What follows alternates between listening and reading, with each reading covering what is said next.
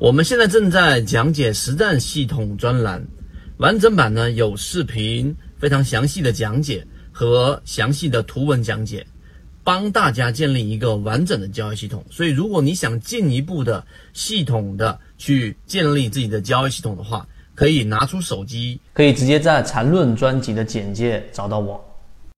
好，今天我们给大家讲一个，呃，对于仓位控制的一个具体的操作的一个把手。其实很多人他一直都想去说仓位控制很重要，但具体怎么样控制呢？呃，可能你稍微深入一点，就例如说在大盘有风险的时候，我只知道仓位比较轻，然后呢，在大盘有机会的时候，我知道仓位比较重。但是具体怎么样更加科学的去把仓位给它做到我们所说的这一种更理论化、标准化，或者说更加的科学，那今天我就花三分钟给大家去讲一讲这一个公式。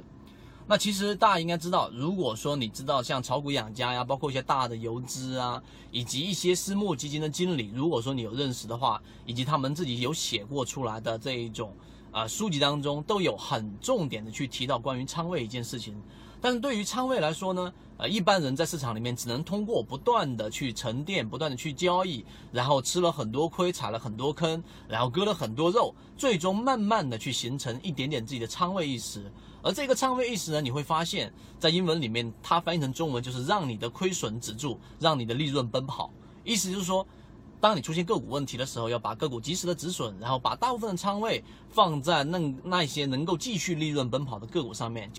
那具体的散户应该怎么操作呢？今天我们就提出一个公式——凯利公式。那凯利公式里面呢，其实它它是一个呃，很多人大家自己可以去百度啊。我在这个地方就不去讲理论性的东西和学术性的东西。但凯利公式里面所运用的仓位的控制，其实比较重要的有几个因素。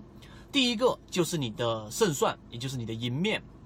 第二个就是你的赔率。那它的公式就是 F 等于。你的这一个 P 乘以一加那个 R，然后括弧减一个一，再除一个 R，这个公式你们百度就可以百度得到了。但是我们今天为什么要拿出这个公式出来给大家去聊？其实你可以去做一个了解，然后在你的每次交易过程当中，举个例子，例如说我在交易过程当中某一只个股，我的止盈或者说我的这个空间大概是百分之十或者百分之二十，那我的止损大概是在百分之五，那你二十除以五。那么实际上就得出了四倍，这个就是你的整个的一个啊赢面。